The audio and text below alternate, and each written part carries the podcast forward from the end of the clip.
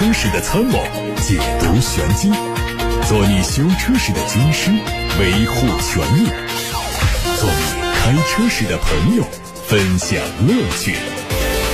调频九二七，傍晚六点半，董涛说车，只和车友在一起。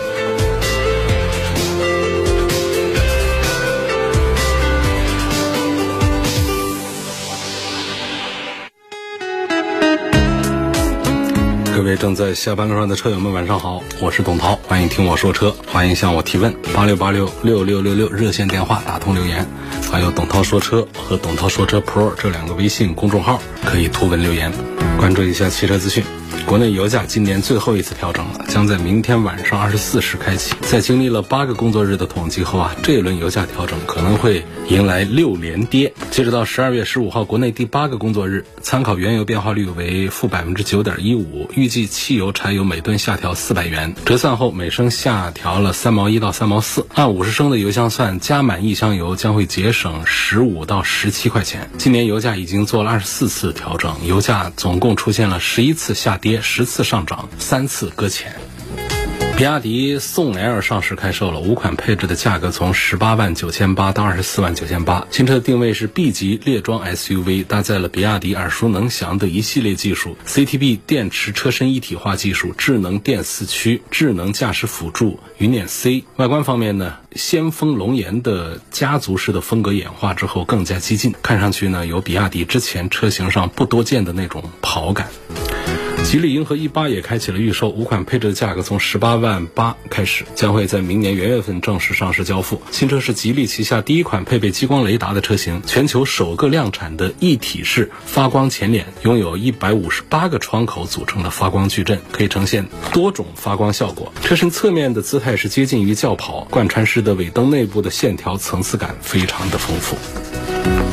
一汽大众的 ID.7 作为 ID 系列的第一款轿车，也是发布了它的价格。三款配置的价格从二十二万七到二十六万二。它的定位是 B 级轿车，前脸是 ID 家族标志性的 V 型设计，有溜背的造型，运动套件，黑色悬浮的车顶，隐藏式的门把手，尾灯可以三层亮起。小鹏汽车在本月迎来第三次降价。G 六全系降一万元，现时售价区间是十九万九千九到二十六万六千九，成为市面上少有的二十万元以内的八百伏车型。同时，对于下定七零零七五五版本的消费者呢，还可以享受到最高五千元的选装基金，还有二十寸的运动轮毂五折权益。更早之前，小鹏 P 七 G 九分别在十二月八号和十三号降价，P 七 i 全系车型最高优惠有两万六，Max 版的。价格从二十二万四千九起聚九可以享受年末优惠，最高幅度有一万九。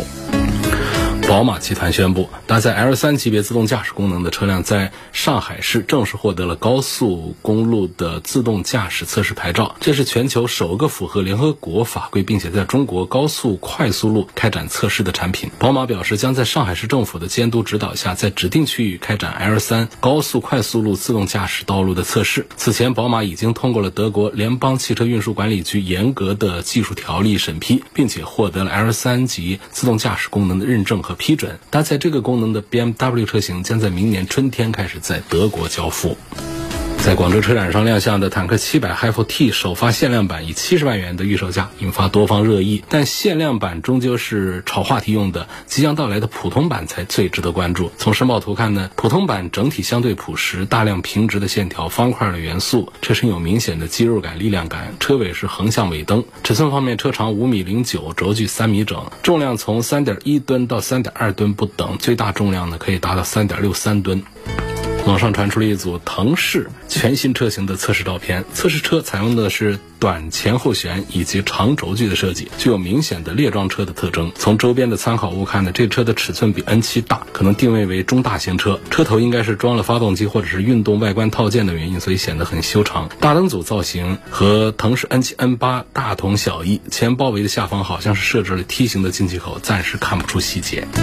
东风风神 AX7 十周年庆全省寻找。AX 七车主抽取幸运车主享受浩瀚新车使用权。到店试驾浩瀚就有定制礼品，买车就送专属礼包。另外呢，征集大家和东风风神 A 叉七的一段故事，只要你是 A 叉七的车主都可以报名参加。那同时呢，在本周日呢，我也会带着大家深入的试驾浩瀚活动，全程免费，还有礼品赠送。报名只限三十位，有意参加的 A 叉七车主们赶紧拨打。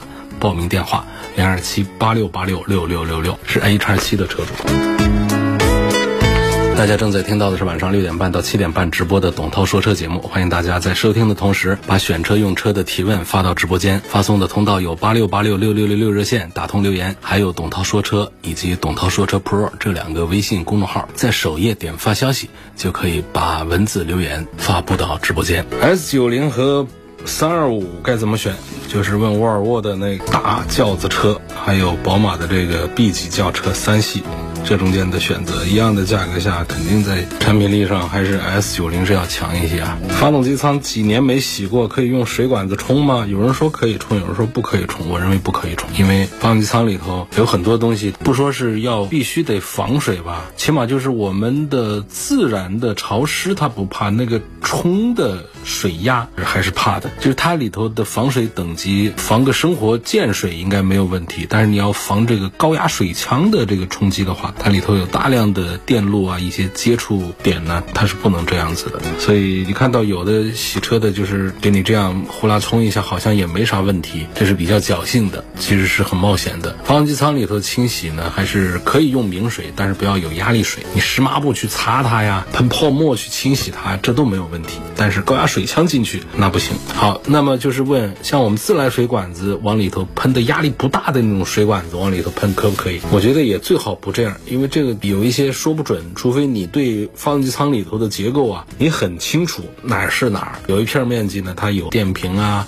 还有整车的这个电脑主板呐，那些部位的话呢，包括我们的点火线路那个体系呢，我把它避开。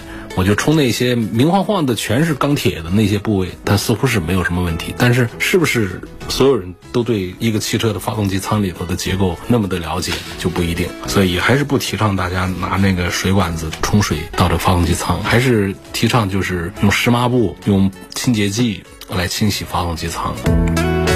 呃，问奔驰的 GLC 二六零、GLB 二二零、奥迪 Q 五 L 四点零豪华版。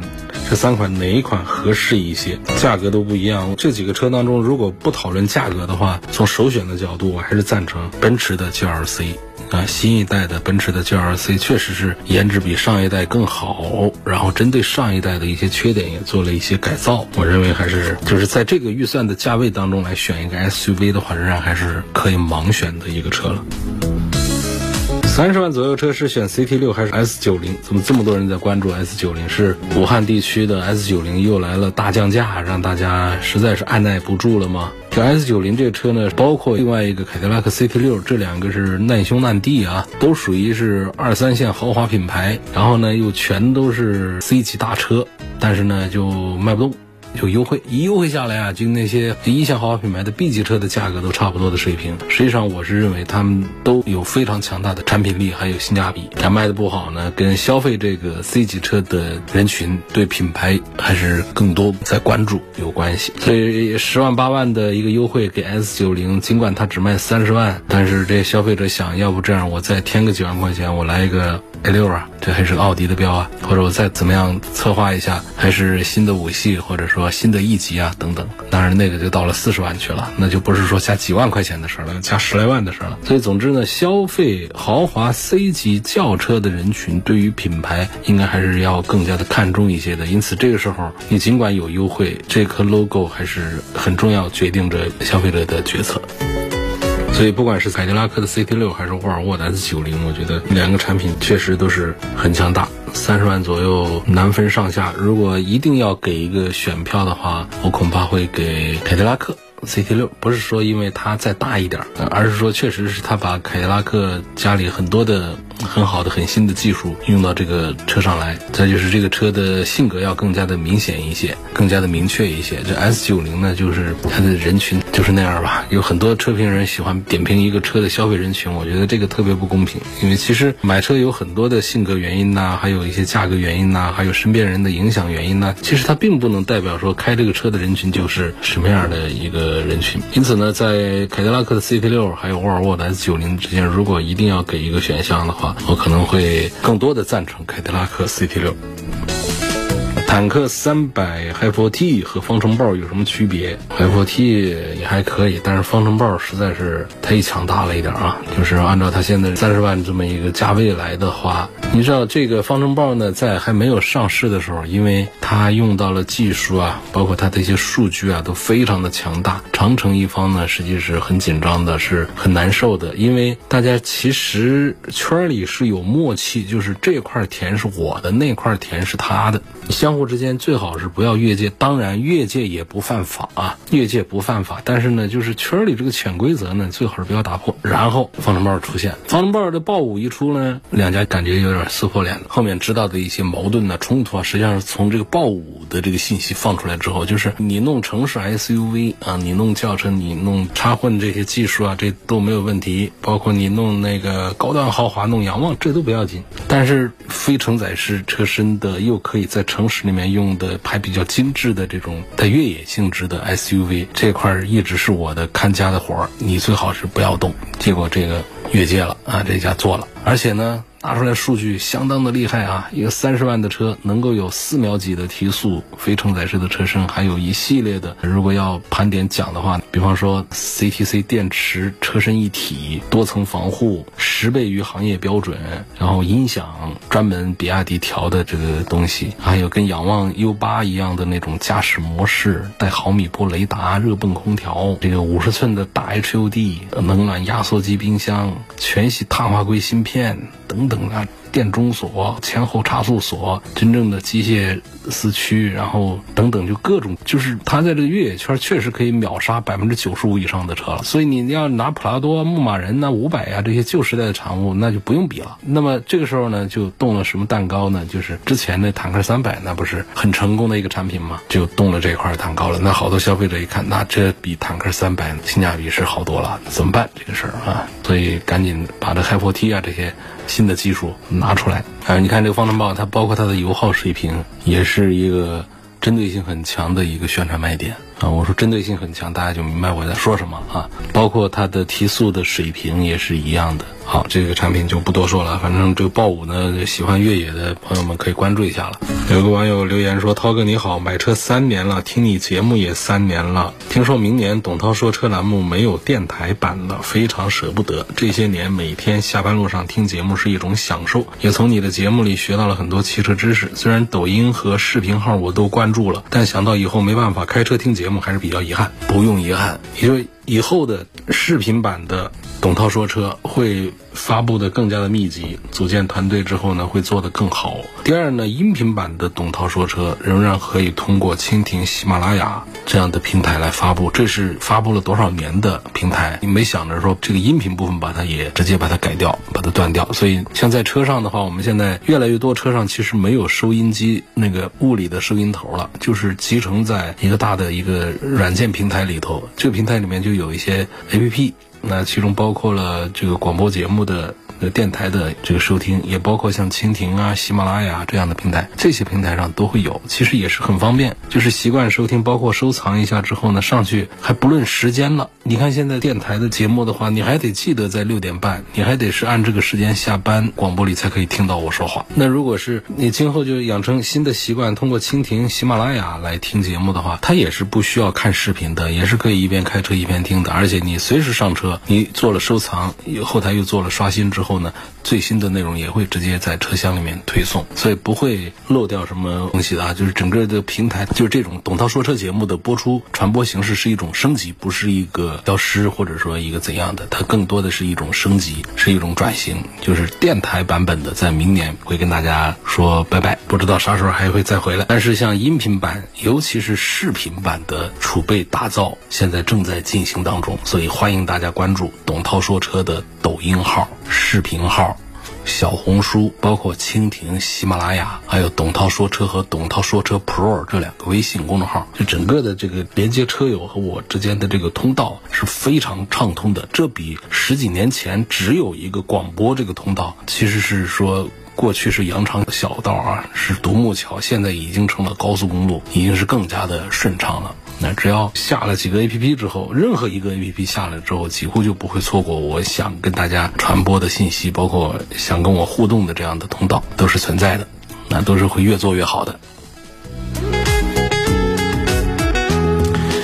涛哥，你对未来老总直播试驾怎么看？一千多公里的续航是固态电池吗？不是，不是固态电池啊，是半固态电池。现在在测试阶段。从这个成绩来看的话，说实话，我对这个成绩还不是很满意了。当然，它这是一个测试状态。它是一百五十度电，一千公里，在它现有的 ET 七上呢，是一百度电，大概是六七百公里。这个比例来看起来是对的。但是呢，在 ET 七上的这个电池呢，它不是一般的电池了，它是比比麒麟电池是要更好的，它属于是固态液态混动电解质的，就叫做半固态电池。固态电池肯定是最好的，它是半固态电池，它是一百五十度电，它的体积啊，它跟那个七十五度电电池包是一样的。所以你现有的这个车型，将来那一百五十度电的电池发布之后，它都是可以直接换的，就在未来换电站是可充可。换可升级的一套体系，所以按说呢，就是这么先进电池的话呢，整个就感觉好像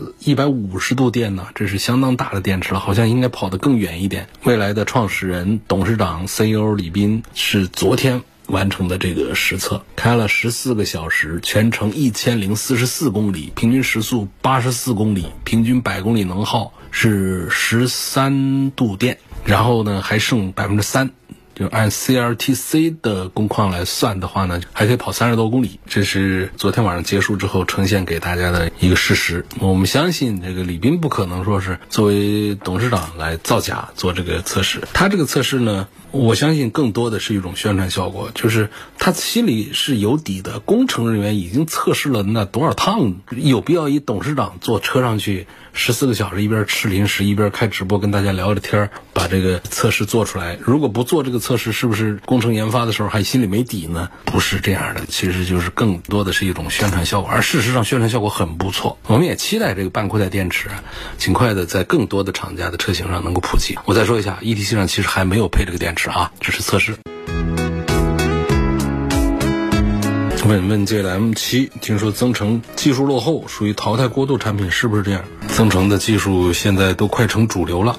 你要说它有多先进呢？谈不上，但是它还比较稳定。然后呢，成本比较低。就是你打比方说啊，像一个理想的 L 七八九，包括问界的 M 七，如果这车上啊，就按照这块头、这用料、这配置，包括这个软件体系这么发达，如果给它换上六缸机的话，那就不谈品牌溢价，就光这个车放那儿的话，那就不止卖这个价啊。或者说，我们就把它换上大电池，做成纯电的话。那价格也不便宜啊，但正是因为他们都采用了一种续航里程又长，然后呢整车的这个成本又低，然后呢消费者的用车的成本也低的这么一种比较讨巧的这种方案，又比较成熟，所以呢一开始呢还是比较小众的，呃理想爱搞，其他的都还不屑于做，主要做插混，还是以日系的为主，然后就是要不就是做纯电。以我们的国产的这个中国品牌为主这样的方向，那后来发现太受消费者、太受市场的欢迎了，于是呢，就好多家就开始在产品线里面加入。增程的动力就是这样的，这就是对增程的这个车的一个现状的描述，就看大家是不是接受这个事儿。就是它肯定从技术路线上讲，它不是未来，它不是将来，它不是终极的，它是一个过场。但是从消费者的用车来讲呢，这个过场可能就够你用了。我们一台车就十年八年的这么一个过程，而能源转型的这个过程。它会很长，就在这个过程当中，足够我们买一台车过渡一下，用一下再切换。因为现在的燃油车的话呢，其实仍然还是有非常大的市场。如果燃油车整个的啊，比方说油价太贵，石油的资源太紧缺，就这事儿没法干了。那么推动了这个电车直接来覆盖油车的话，那么这个增程的过程会短。而现在我们油车本身现在就做的很发达，然后我们的电车现在至少短期内呢，还是有一些电池方面的一些问题。还没有彻底的解决，所以这个时候就把这个走过场的这个中间环节增程式的动力啊，就显得还挺不错，啊，是一个比较优选的一个企业方案，以及还比较实在的一个用户用车的一个方案了。下面一个问题问：凯迪拉克的瑞歌这车值不值得买？就是我们传统豪华品牌、传统的这些合资车企，他们做的这些电动车的话呢，就不是说本身不行，而是比方说啊，我们说奔驰的 EQ A、B、C 不说，EQE、EQE SUV，这是北京奔驰生产进口的 EQS，这些就是样子上可能大家不大喜欢，真正论这个产品力本身的话呢，其实做的还是不错，尤其是讲这个驾驶。使的质感呐，续航的里程啊，包括三电技术啊，这方面就是他们身上的弱点在于哪里呢？这一定是要跟我们的中国品牌的新能源势力来做对比的，一对比，他们身上的缺点就暴露出来。比方说人机互动的这个单元，这也是我们中国品牌的。最强项，然后呢，再就是在一些最先进的电池技术的使用方面，像我今天说到的这未来的要做半固态电池，做一百五十度电的一块电池来推广使用等等，就是这些方面他们是敢于尝鲜，哪怕有一些东西不大稳定，但是他们确实是走在全球的前列。另外呢，就是在我们中国消费者最喜欢的这个最看重的。最愿意买单的这一个单元上，他们这些豪华品牌做的是要弱一些。比方说宽敞舒适的空间，呃，豪华的有质感的这种用料做工，然后各种舒舒服服的那些配置的堆砌，这些事儿，其实是我们的中国的主流消费者特别乐意为他买单的这个单元。就这些事儿上啊，像奔驰啊、宝马呀、奥迪啊，他们都不擅长，他们还是比较传统守旧的那种新技术啊。那我把三电这块弄好，你去开他们的车。奔驰、宝马、奥迪哪一家的车的底盘，就是我说的是电车啊，哪一家的底盘不是特别的好？哪一家的静音表现呐，操控的灵活性、稳定性啊，包括三电的配合呀，电池的续航啊等等各个方面，其实都不差的，都不弱的。奔驰动不动给你来八百多公里的续航啊，因为现在都推出一两年了。那么凯迪拉克的这个奥特能平台其实也有很多的亮点，要用 PPT 讲的话呢，也可以打动好多的人，从实际驾驶的感受也非常棒。但这有一个前提，就是你一定不跟我们的新势力的这些车型的长处去做对比。这一对比的话，就觉得哎呀，这些传统车企啊，还是做的传统。所以这就是我对于凯迪拉克瑞哥，就是我预计的话，它确实是很难走出来。嗯，不是说车不行，而是说整个体系的问题，这是一个很大的难题。凯迪拉克很难克服这个问题。就品牌，大家在凯迪拉克和电车之间没有发生关联。想象这当中是没有等号的，包括凯迪拉克的油车本身，它也是就是在大家的购买清单里面就排位特别的靠后，所以这就是我觉得整个的不是产品力的问题，也不都不是凯迪拉克一家的问题，而是这些传统豪华品牌共同的一个问题。他们不是造不好电车，而是就算造出来了，大家也不买单的一个事儿。其实我们好些中国品牌的那些电车做的还不行。有一些做的并不完善，但是它就可以卖的比凯迪拉克的锐歌啊，比这个奔驰的 EQE 啊，就比他们要强得多，销量就会比他们大。反正市场已经走到这一步了，看后面怎么变化吧。CTP 电池是个啥意思？这是一个无模组电池技术。哎呀，反正研究这个也没啥意思啊。宁德时代做这个 CTP 一点零、二点零，这现在已经到了三点零。特斯拉用的比较多，然后蔚来啊，这些小鹏啊、上汽一汽啊都喜欢用。祝大家晚餐愉快！欢迎大家关注董涛说车的抖音号、视频号、小红书。我们下次节目再会。